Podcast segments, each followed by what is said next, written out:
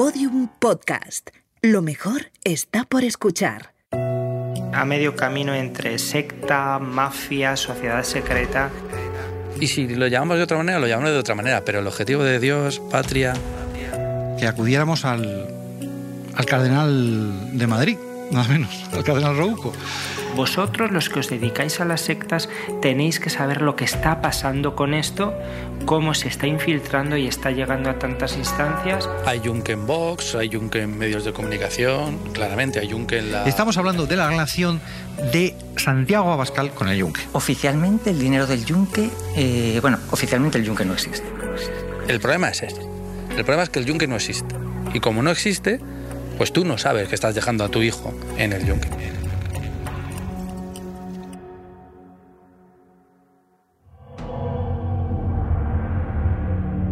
2023 no fue un año cualquiera en España. El Partido Popular ha ganado las elecciones municipales y las elecciones... Estamos en una marea de la derecha en España, del PP y de Vox. Acabo de mantener eh, un despacho con Su Majestad el Rey, en el que he comunicado al jefe del Estado la decisión de convocar un Consejo de Ministros esta misma tarde para disolver las Cortes y proceder a la convocatoria de las elecciones generales defenderé que la gente vaya a Ferraz a decir eh, esto no es una sede, es un motín.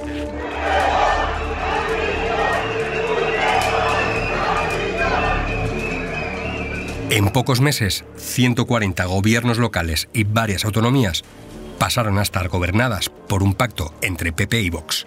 Nunca antes en la democracia española la ultraderecha había alcanzado tanto poder.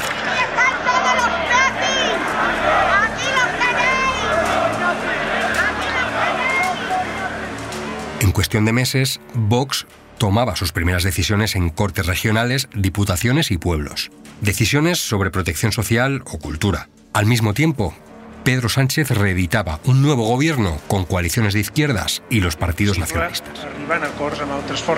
Entre todos los acuerdos, uno iba a incendiar el clima político.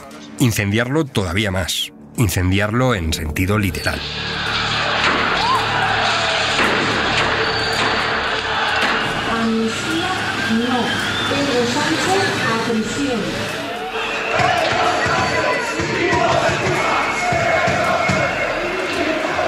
Esas protestas frente a la sede del PSOE en Madrid ocurrió algo que no pasaba desde hacía muchos años, casi 20.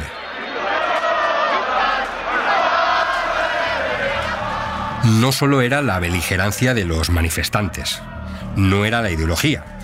De nuevo, como en 2004, obispos y otros representantes de la Iglesia sostenían pancartas.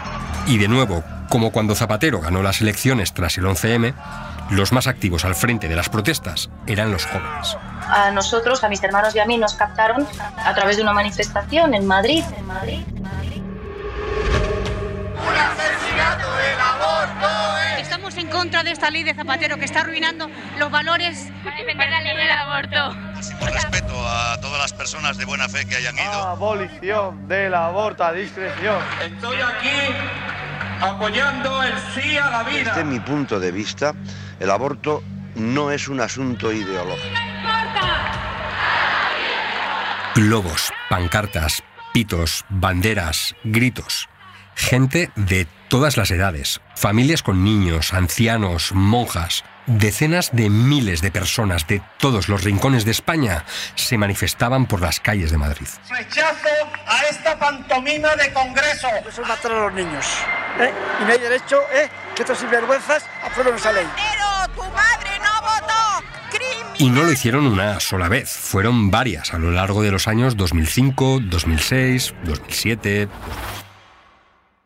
Miento, en 2005 se produce la primera gran manifestación capitaneada por obispos en las calles contra un gobierno, contra el gobierno de, Zapatero por la ley del matrimonio homosexual. Por considerar que tras los dictámenes del Consejo de Estado, del Consejo General del Poder Judicial... Aquellas manifestaciones las encabezaron obispos. Jamás en democracia se les había visto sostener pancartas.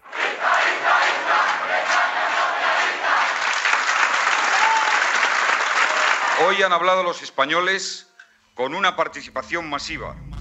Con un Partido Popular en estado de shock tras la inesperada pérdida del poder, la oposición al nuevo gobierno de Zapatero la encabezaron otros representantes civiles. Por un lado, autoridades religiosas de la Iglesia. Participaban a título personal, sin dejar de ser reconocibles. Por otro lado, la España laica, la de aquellos creyentes que, desde asociaciones y organizaciones, defendían sus valores. Han pasado casi 20 años de todo aquello. Pero fue precisamente entonces, allí y así, cuando una serie de plataformas civiles emergieron. No solo captaron la atención de los medios, sino que tejieron una red de influencia que llega hasta nuestros días.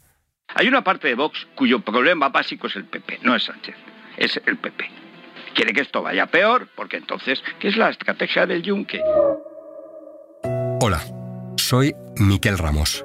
Soy periodista y llevo más de 20 años estudiando y analizando a la extrema derecha.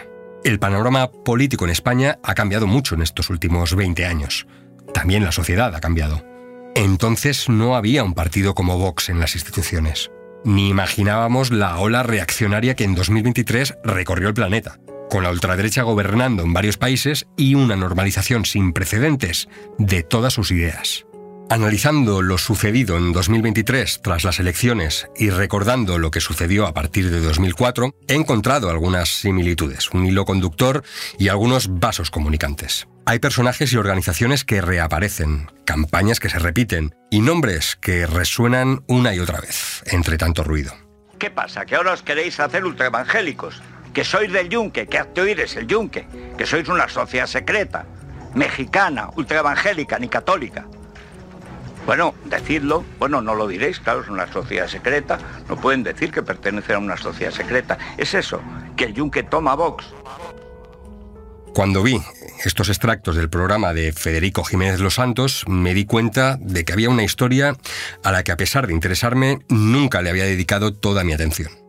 Es la historia de una organización secreta, ultraconservadora, nacida en México hace 80 años y cuya existencia en España, como decía Los Santos, fue desvelada en sede judicial. Sociedad secreta, sociedad siniestra, que quiere traer el reinado de Cristo en la tierra. Mira que Cristo dijo que su reino no era de este mundo. Pues estos, que vienen de los cristeros, pero que son una banda, que captan jóvenes menores de edad a espaldas de sus padres, ahora ni se sabe. Santiago Mata, autor de El Yunque en España por darte un nombre concreto, que dices, bueno, ¿y ahora mismo hay algún diputado en activo que, sea miembro, aunque sea, aunque sea honorífico del Yunque? Pues sí. Santiago Mata es, seguramente, el principal investigador del Yunque en España. Él y otros expertos me acompañarán a lo largo de este podcast para comprender hasta dónde llegan los tentáculos de esta organización secreta. El Yunque supuestamente ha roto con Vox. Lo he dicho sin interrogantes y ahora lo digo con interrogantes, ¿el Yunque ha roto con Vox? Pues nadie lo sabe, pero da igual. Porque el trabajo se está haciendo. Y si lo llamamos de otra manera, lo llamamos de otra manera. Pero el objetivo de Dios, patria y lo que quieras llamar, si no es Yunque, está ahí. Y ese es el gran peligro. Si una juez reveló la existencia de esta secta y si reconoció que Hace Oír tenía relación con esta organización, ¿Qué ha ocurrido para que hoy algunas de las personas que forman parte de este grupo estén en instituciones públicas? Sí, han escuchado la principal arma con la que el Yunque ha trabajado en España a lo largo de la última década. El silencio. En los próximos episodios quiero romper ese silencio. Porque este no es un podcast sobre Vox, tampoco trata de hacer oír. En este podcast voy a intentar explicar cómo el Yunque en España se ha convertido en una organización conectada no solo con la ola ultraconservadora que parece estar arrasando el mundo, sino con un proyecto global que atenaza a la Iglesia Católica y a sus creyentes. Aunque intuyo que muchos todavía no lo saben. Esta es la historia de una sociedad secreta cuyos fines se justifican desde su juramento, su grito. Dios, patria, yunque. Dios, patria, yunque. Primer episodio, El silencio buenos días. Victoria apabullante del Partido Popular en las elecciones municipales y autonómicas de ayer. La ultraderecha es la muleta que el PP necesita para recuperar ese poder institucional y Vox ha consolidado su implantación territorial de manera que si el PP se quiere apoyar en ellos, el bloque de la derecha y la ultraderecha tiene la suficiente fuerza como para gobernar allí donde los números le den. El 29 de mayo de 2023 no fue un día cualquiera. El Partido Popular celebraba su victoria y daba, por supuesto, los cientos de acuerdos para gobernar en ayuntamientos y en regiones con los representantes de Vox. A media mañana y por sorpresa, el presidente del gobierno, Pedro Sánchez, convocó elecciones para el 23 de julio. Para mí, tampoco fue un día cualquiera, pero por otros motivos. Vale, eh, sin ningún tipo de prisas y si quiere pasar de un tema a otro. Sí, tú también, si, si ves que me enrollo o que digo alguna cosa que no que hay que aclarar, pues me paras y... Vale, no se preocupe. Vale, vamos a empezar muy básico, un poco también explicando eh, o preguntándole quién es usted. Vamos a empezar preguntándole quién es Santiago Mata. No hay que decir buenas tardes ni nada. No, no. Aunque recibí el encargo de hacer esta serie en 2022, no fue hasta ese 29 de mayo cuando me senté delante de un micrófono con Santiago Mata. Quería hablar con él por sus artículos y por su libro El Yunque en España. Pues yo mm, no conocía el Yunque nada y me lleva a investigarlo precisamente las primeras noticias que se publicaron en España en los años 2010, 11, 12. En esos artículos, esas informaciones se mencionaban a personas que yo conocía, es personas con las que yo trabajaba. Mm, bueno, pues me llamó la atención, lo investigué, hice mi propia, mi propia composición de lugar. En aquellas primeras informaciones, Mata se encontró con nombres de gente que él conocía, gente con la que trabajaba. Y claro, le llamó la atención. Esas informaciones surgieron ahora hace poco más de 10 años. La razón, hubo varias, pero la principal fue que padres y madres de distintos lugares de España llevaban tiempo denunciando la captación de sus hijos por parte de una organización que no tenía muy buena pinta. Mata vio los nombres de sus conocidos en una noticia publicada en el Confidencial. Desenmascarar a sus miembros y poner al descubierto la red de sociedades que utilizan como tapadera para sus actividades clandestinas. Ese es el objetivo de un grupo de padres y profesionales católicos que ha denunciado la existencia del Yunque, una secta secreta infiltrada en la conferencia episcopal y en las estructuras del poder político y mediático. El Yunque, una organización de corte paramilitar vinculada al integrismo religioso y la ultraderecha política, capta adolescentes en ambientes católicos de clase alta y media alta para nutrir sus filas. Les someten a un auténtico lavado de cerebro sobre su tarea mesiánica. Pedro Leblik era uno de los padres preocupados por la secta. Su familia y la de otros alumnos de colegios católicos de la Comunidad de Madrid denunciaron las captaciones. En aquellos días se publicaron varias informaciones, una de ellas a partir de un fax enviado por el propio Leblik. Pongo en su conocimiento el inicio de acciones legales contra la sociedad secreta El Yunque y las empresas y asociaciones que operan con velo de legalidad como... Una de las personas señaladas en estas informaciones era el periodista Luis Losada, entonces compañero de trabajo de Santiago Mata en Intereconomía. Y yo hice mi pequeña composición de lugar, me hice de hecho una entrada de blog simplemente un, escrito en el cual sacaba mis propias conclusiones y lo publiqué. Y en ese momento yo se lo envié a una de estas personas para ver qué opinaba, si le parecía que yo estaba de acuerdo con eso. De hecho, yo decía, el título era El Yunque es una herejía. Es una herejía. Hmm. Y entonces se lo, se lo, mandé a una persona, a esta mujer que se llama Victoria Uroz, que era la mujer de uno de los, de los implicados. Y recibí la respuesta de ella que me dijo, sí, estoy de acuerdo con lo que dices, me parece muy bien, pero digamos que ella también me hizo una, digamos, una confidencia, me dijo que ella, mm, que ella no era del Yunque, lógicamente, pero que sí, que su marido lo era y que quería, ella quería ver si yo podía, digamos, implicarme, hacer alguna gestión para ver si, bueno, porque ella tenía, digamos, la corazonada, pensaba que su marido, eh, Luis, podía, podía salir, por así decirlo, como que si me pidió ayuda y, y yo, bueno, pues efectivamente dije, bueno, pues ¿qué quieres que haga? Victoria Uroz. Quedaos con su nombre. Volveremos a hablar de ella y a detenernos en la importancia de su historia en todo esto. Ahora lo que importa es que sepáis que Victoria Uroz era la esposa de Luis Losada, el compañero de Mata, periodista ligado a Intereconomía y a la Gaceta. Ella era y es médico forense. Ella sabía que su marido pertenecía al Yunque y las informaciones publicadas que había ido leyendo la habían empezado a preocupar. Cuando Uroz recibió la entrada del blog, le pidió a Mata que hablara con su marido y que le convenciera para que dejara esa organización secreta. Y yo efectivamente me reuní con él, quedé con él para comer y le pregunté, ¿te has leído esto que te he mandado? ¿Lo has leído? No lo había leído. Entonces yo se lo resumí. Bueno, pues mira, yo opino esto, tal, tal, tal. ¿Tú qué, ¿A ti qué te parece? Yo digo, básicamente que la iglesia no puede apoyar esto que estáis haciendo, esto no. Y él dijo que sí, que sí, que sí, que, que sí. Entonces un poco como llegamos a ese callejón sin salida, yo decía, no, aquí pues efectivamente nos pusimos, hicimos una especie de reto, de decir, pues vamos a hablarlo con una autoridad que, pueda decidir, por así decirlo, o, darnos la, opinión bueno, autorizada, ¿no? Y quedamos en eso, en que hablaríamos con el cardenal Rouco. Luego vimos que, que, fin, que llegar al cardenal Rouco no era tan fácil, pero la propia mujer de, Luis me dijo, bueno, pues yo creo que otra opción sería el obispo Munilla. El obispo Munilla, que hasta hoy día pues, es bastante famoso porque interviene mucho en los medios de comunicación y tal le parecía más asequible, que ya tendría acceso a, a pedirse. Bueno, pues. Y él estaba de acuerdo. Entonces, la idea es decir, vamos a. Yo le voy a mandar mi, mi, texto y le voy a decir, mi, opinión es esta. Yo digo que el Junque es una herejía. ¿Y usted, como obispo, qué opina? Teniendo en cuenta que yo. Mm, este señor me ha dicho que sí, que si usted le dice que esto no no es coherente, no, no, no, no es coherente con el cristianismo, con el catolicismo, pues que él se saldría, ¿no? La idea era que ella, ella digamos que había visto esa, esa opción digamos que ese era un poco el acuerdo. Entonces, efectivamente, mm, nos citó el obispo y fuimos a hablar con él.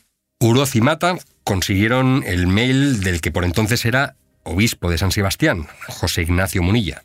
Ella confiaba en que su marido fuera recibido por ese obispo en el majestuoso santuario de San Ignacio de Loyola.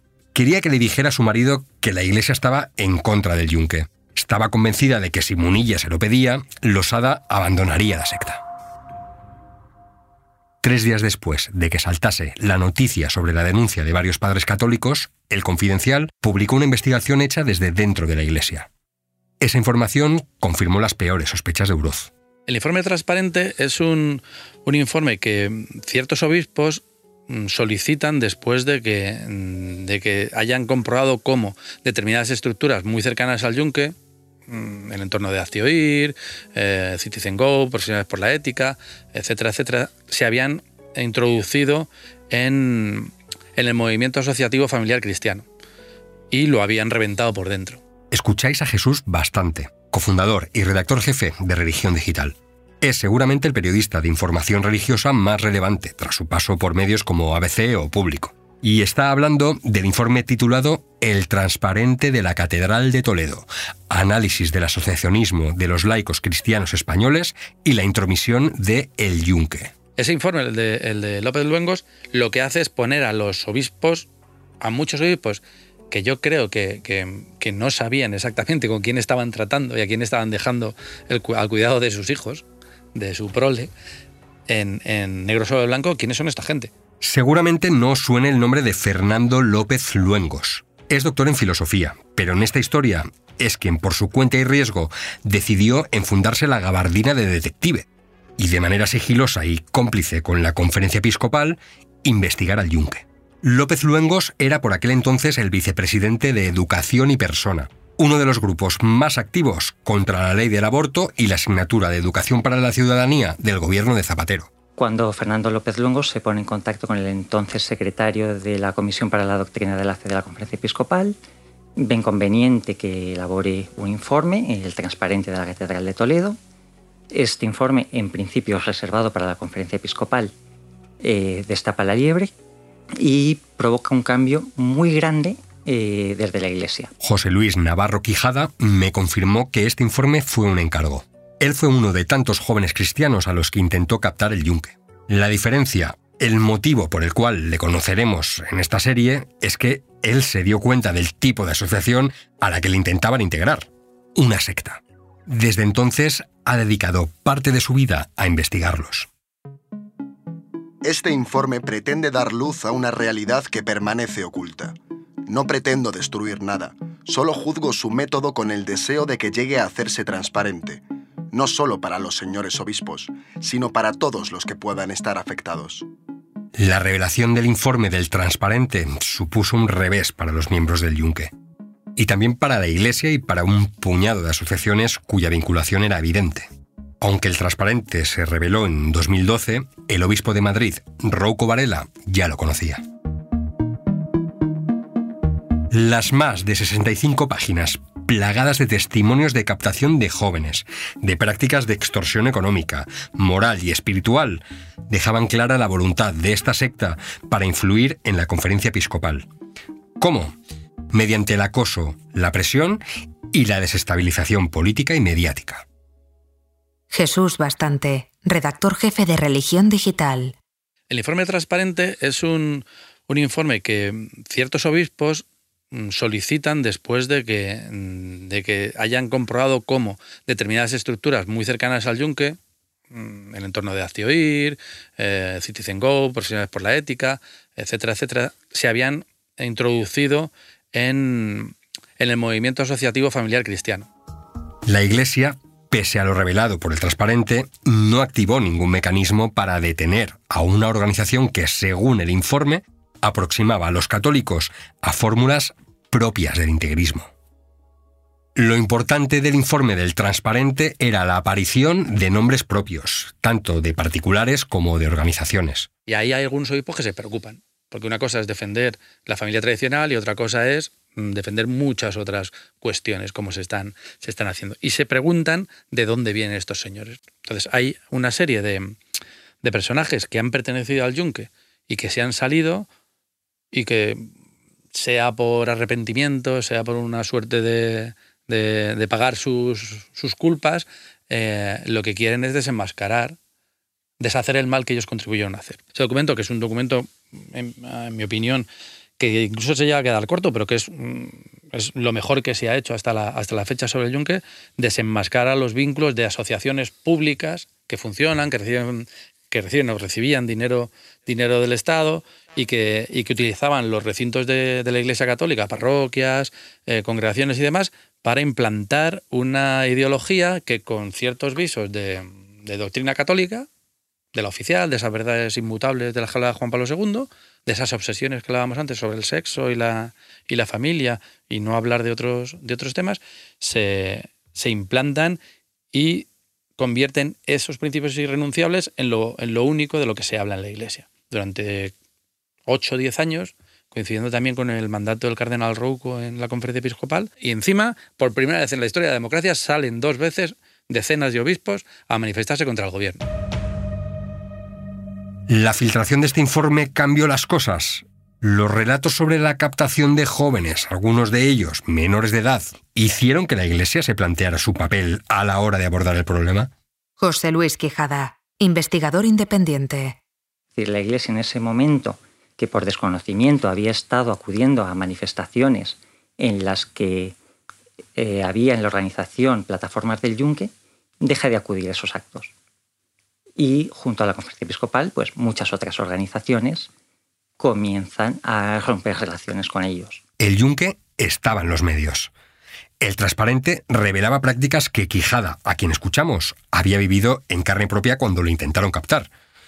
Él mismo nos descubrirá cómo sucedían estas cooptaciones, a qué perfiles buscaban y gracias a él recrearemos cómo es el rito de introducción a esta organización secreta. Aquel inesperado foco mediático hizo reaccionar a una de las asociaciones señaladas, Azteoir. Esta organización, afina Vox y plataforma de las políticas de ultraderecha en España, pasó al contraataque.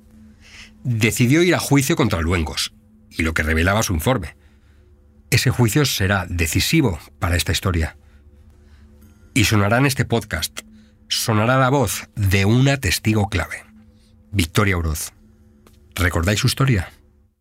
Pero antes, habíamos dejado a Santiago Mata y a Victoria Uroz esperando la contestación del obispo Munilla a su petición de recibirlos. Les dijo que no era muy usual que dos creyentes se dirigieran a él para dirimir un asunto de esta manera, pero que le recibiría, y lo haría en el santuario de San Ignacio de Loyola.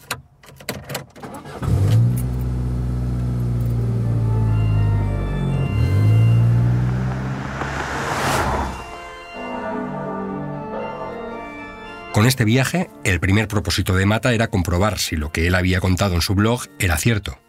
Hombre, nos dijo que era un poco extraño, que no suele ser, un obispo pues no, no suele dar un consejo tan concreto a una persona de decirle, pues, pues haz esto, haz lo otro, ¿no? Pero bueno.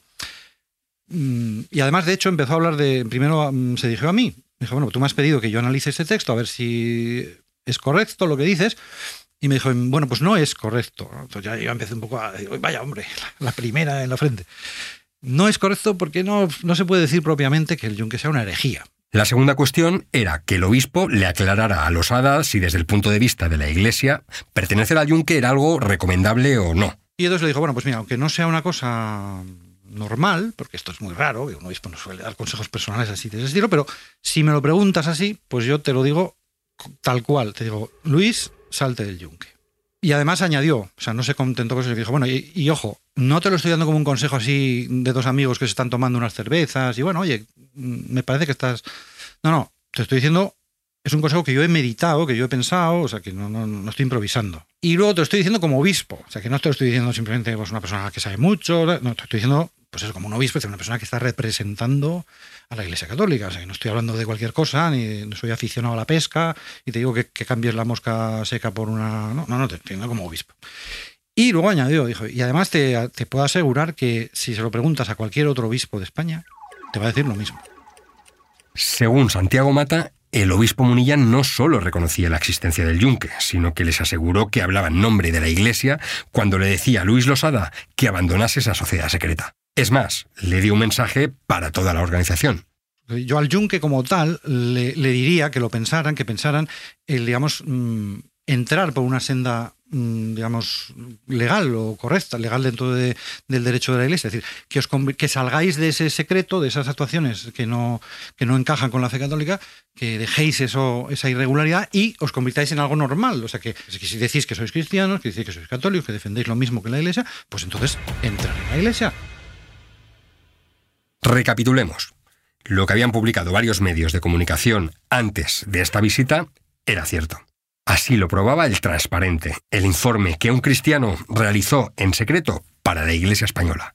La Iglesia lo sabía, el obispo Munilla lo sabía, y la visita a San Ignacio de Loyola venía a confirmar algo que llevaba un par de años rondando a la curia española.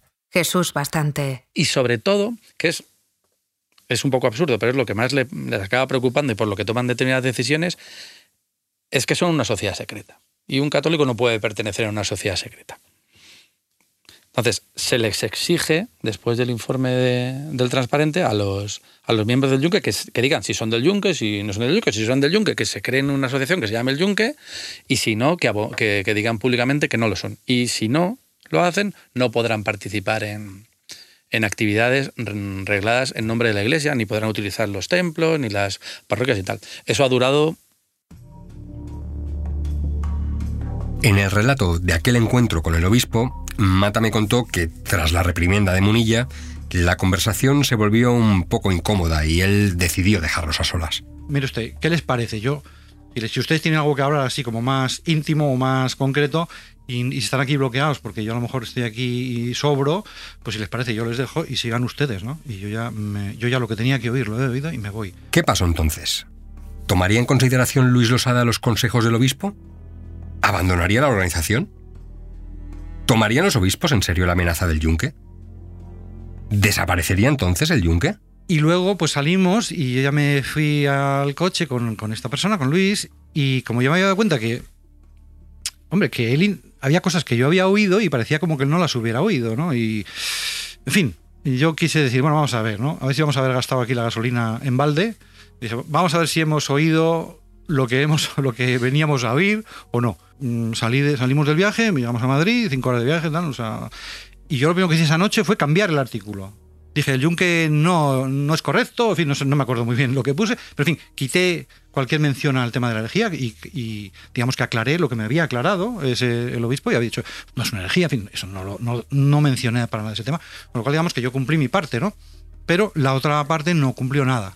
Durante el viaje de vuelta a Madrid, Losada fue cuestionando todo lo dicho por el obispo Munilla. Mata no salía de su asombro.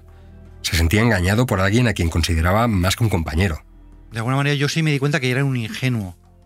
Yo me di cuenta y cuanto, cuanto más tiempo pasa, más cuenta me doy que cuando una persona no está dispuesta a escuchar un consejo, porque fíjate, no es que Luis no reconociera que le habían dicho que saliera del yunque, sino que no, le, no, reconocía que aquello fuera un, un consejo que tuviera que seguir, incluso podríamos decir, utilizar la palabra obedecer. Federico Jiménez Los Santos se expresaba así en su programa días después de las elecciones autonómicas y municipales de 2023.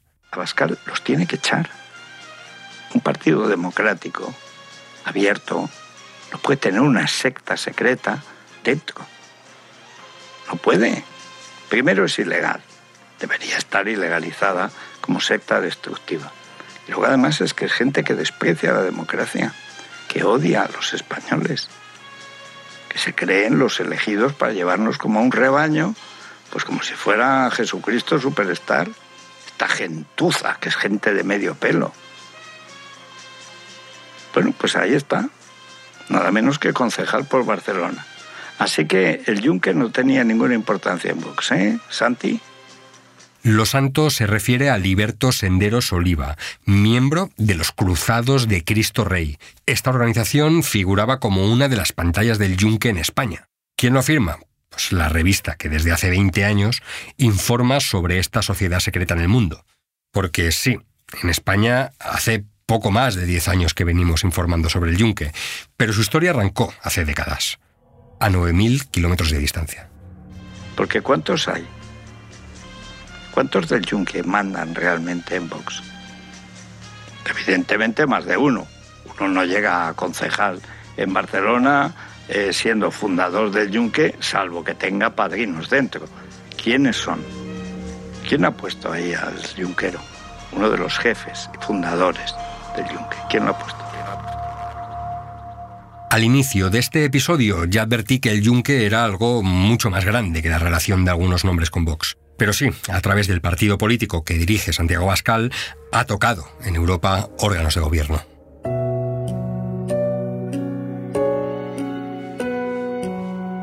Quiero descubrir hasta dónde llegan los tentáculos de esta organización. Quiero comprender a qué tipo de consecuencias nos enfrentamos. Estamos hablando de una secta ultra, con siniestros ritos de iniciación, captación de menores e incluso campamentos paramilitares. Pero antes de preocuparnos por el presente, necesitamos asimilar sus orígenes. Comprender cómo una organización que en los años 50 del siglo XX tenía como objetivo proteger a los cristianos de su persecución en México, ha acabado conectada a la ultraderecha europea, a los evangélicos americanos y hasta los gobiernos democráticos españoles. Hola, buenas tardes, señor Delgado. Hola, Miquel. ya te escucho muy bien. Sí, perfecto. Estábamos esperando a que se, se, solucionara todo lo técnico y nada, es un placer hablar con usted, la verdad. Al contrario, y háblame de tú, por favor. Sí, bueno, yo soy periodista, llevo ya muchos años eh, eh, trabajando sobre todo el tema de, los grupos de extrema derecha, aquí en España, pero también eh, más allá. Y sí que es verdad que había oído cosas sobre el Yunque hace años, de hecho le había leído a usted desde hacía años ya. En el siguiente episodio de esta serie rebobinaremos la cinta. Viajaremos a México, de la mano del periodista que lleva 25 años publicando informaciones sobre el yunque. Me pregunto cómo puede conectarse a nuestro presente. Hasta el próximo episodio. Gracias por escucharnos. Dios. Patria. Yunque. Una serie original de Podium Podcast escrita y presentada por Miquel Ramos, guion Miquel Ramos, Eugenio Viñas y Manu Tomillo. Dirección Eugenio Viñas. Producción Javi Caminero. Diseño sonoro Dani Gutiérrez. Grabaciones Nico Solís y Raquel Cordonier. Música original Telmo Rodríguez. Editores Ana Rivera y Teo Rodríguez. Producción ejecutiva Lourdes Moreno Cazalla y María Jesús Espinosa de los Monteros. Diseño gráfico y comunicación Agencia Player con la colaboración especial del Departamento de Documentación de la cadena SER. Podium Podcast no se hace responsable de las afirmaciones ni opiniones expresadas por aquellos que han decidido participar en esta serie.